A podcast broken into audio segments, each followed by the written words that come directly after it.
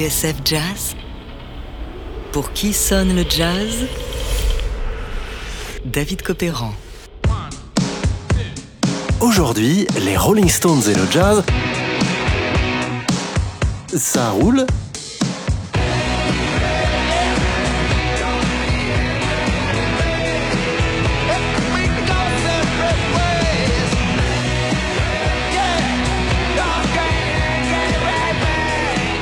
Alors, ce nouvel album des Stones, vous le trouvez comment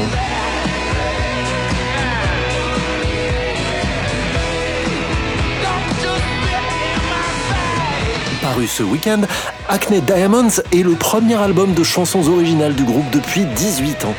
Et forcément, tout le monde en parle. Mais au fait, le jazz, il en dit quoi?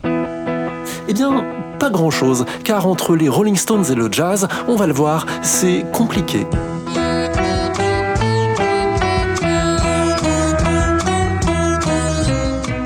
S'il existe des milliers de reprises des Beatles, et on vous passe les meilleures sur notre antenne, les versions jazz des Stones ne courent pas les rues. Et la plupart d'entre elles sont largement dispensables.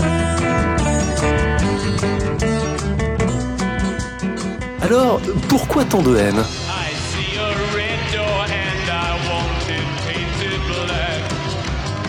Eh bien peut-être parce que les Stones, comme on peut le lire sur le site Yellow Sub, c'est le rock brutal, animal et sexuel, celui qui a plus de gueule que la pop un peu trop sage des Beatles.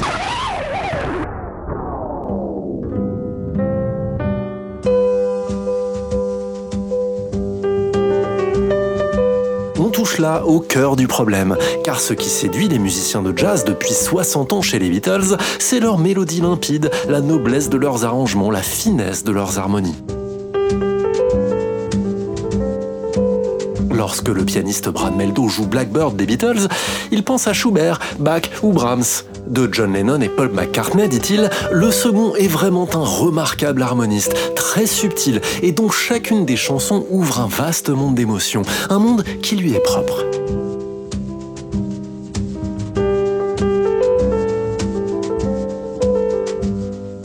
Alors que là,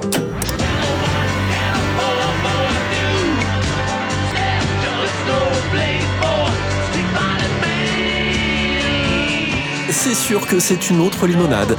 Pour la subtilité, on repassera. Bref, entre les Beatles et les Stones, le jazz a choisi son camp. Pourtant, l'histoire avait bien commencé. Tout débute le 7 avril 1962.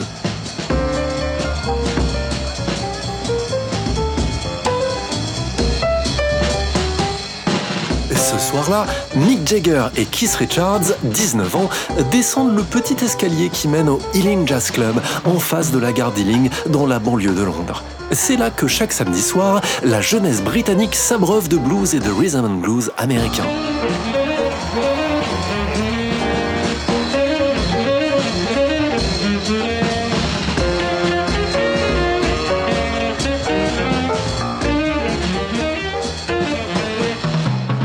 Scène, le pianiste et guitariste Alexis Corner et son groupe Blues Incorporated. C'est eux qu'on entend.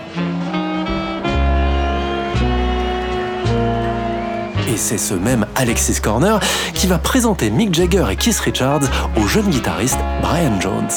I'm Mick Jagger, Brian Jones. Hi, this is Keith.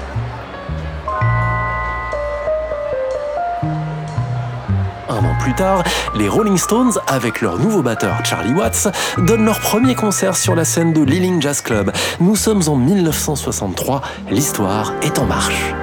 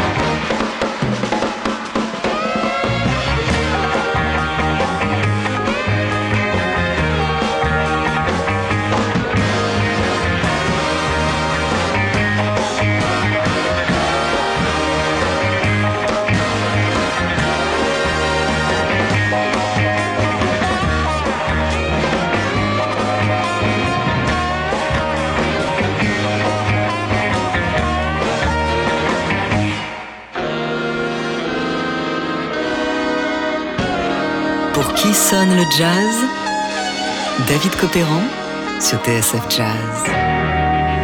Aujourd'hui, les Rolling Stones et le jazz, ça roule Un batteur dingue de Jerry Mulligan, une rencontre dans un club de jazz de la banlieue de Londres, entre les Rolling Stones et la Note Bleue, l'histoire avait plutôt bien commencé.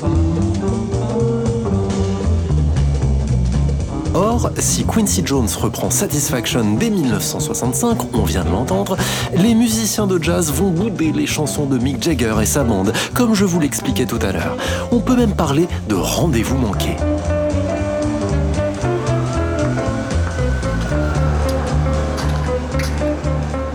Comme le jour où Mick Jagger débarque à l'improviste chez Miles Davis.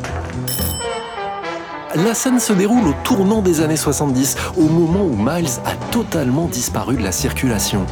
Malade, diminué, il passe son temps dans sa grande maison à se droguer, recevoir des femmes ou rester prostré devant la téloche.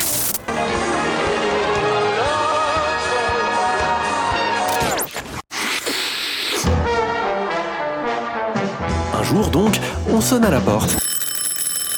Miles se redresse péniblement et va ouvrir. C'est Mick Jagger. Mais qui t'a dit de venir ici, toi Allez, tire-toi.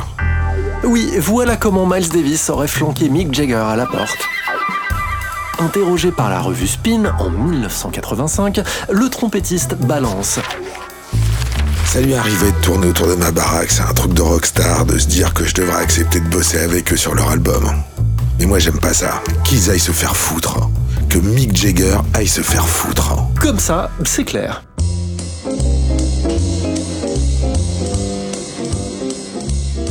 N'empêche, si Miles Davis a refusé l'avance des Stones, un autre géant du jazz a finalement accepté de travailler avec eux.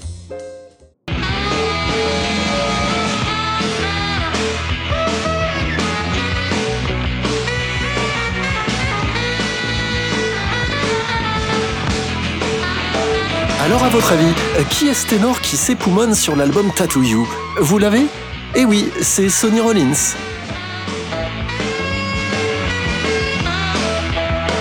En 1980, après que Miles Davis a brutalement éconduit Mick Jagger, c'est Rollins qui pose son saxophone sur trois titres des Stones. Or, d'un commun accord entre Rollins et le groupe, le nom du ténor n'apparaît pas sur la pochette de Tattoo You. Il faut dire que le saxophoniste n'assume pas du tout. Les Rolling Stones, je ne les connaissais pas du tout, confie Rollins au journaliste Sacha Reims dans les colonnes de Paris Match. Mais ma femme a insisté pour que je le fasse. Ce qui m'intéressait, c'était de voir ce que nos musiques pouvaient donner ensemble. J'étais décidé à ne pas adapter la mienne à la leur, poursuit Rollins. J'allais jouer comme d'habitude.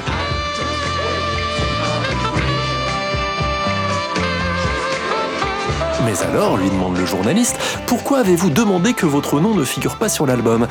Eh bien, répond Rollins, parce que j'avais honte. Je pensais que pour un musicien de jazz, jouer avec un groupe de rock, c'était se rabaisser.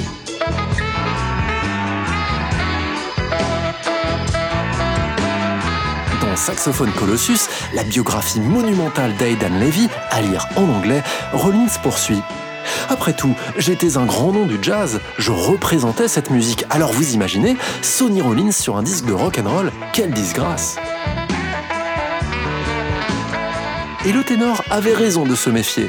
Révélé dans la presse, sa collaboration avec les Stones lui vaudra ce cinglant retour de bâton de la chanteuse Betty Carter. Un noir aurait mieux fait de revenir à la source et enregistrer avec Chuck Berry. Ils auraient marqué l'histoire. Mais Sonny Rollins doit préférer l'argent facile.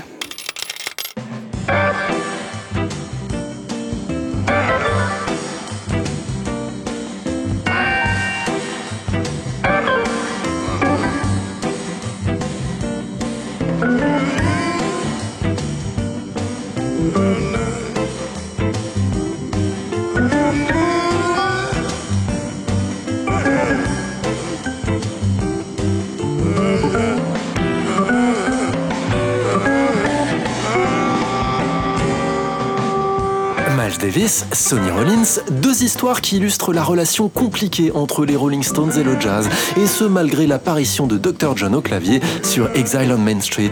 Et bien que le regretté Charlie Watts, qui s'était produit en 2010 au Duc des Lombards avec son groupe de Boogie Woogie, était un authentique dingue de jazz.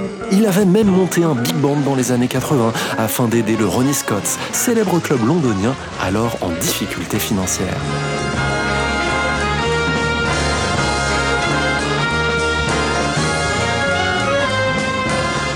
Enfin, en 1997, c'est le ténor Joshua Redman qui partira en tournée avec Mick Jagger et ses sbires en lieu et place de Sonny Rollins. Résultat des courses, Orion Stones, on trouve bien une poignée de reprises chez les jazzmen d'hier et d'aujourd'hui, mais rien de comparable avec les Beatles. Et pour être honnête, j'en ai entendu des très navrantes en préparant cette émission, et comme je vous aime bien, je vous ai épargné. On se quitte avec l'une des plus réussies, celle de Vince Garaldi. Vous savez, le pianiste de Charlie Brown et les Peanuts. Eh bien, c'est lui qu'on entend au clavier dans You Can't Always Get What You Want.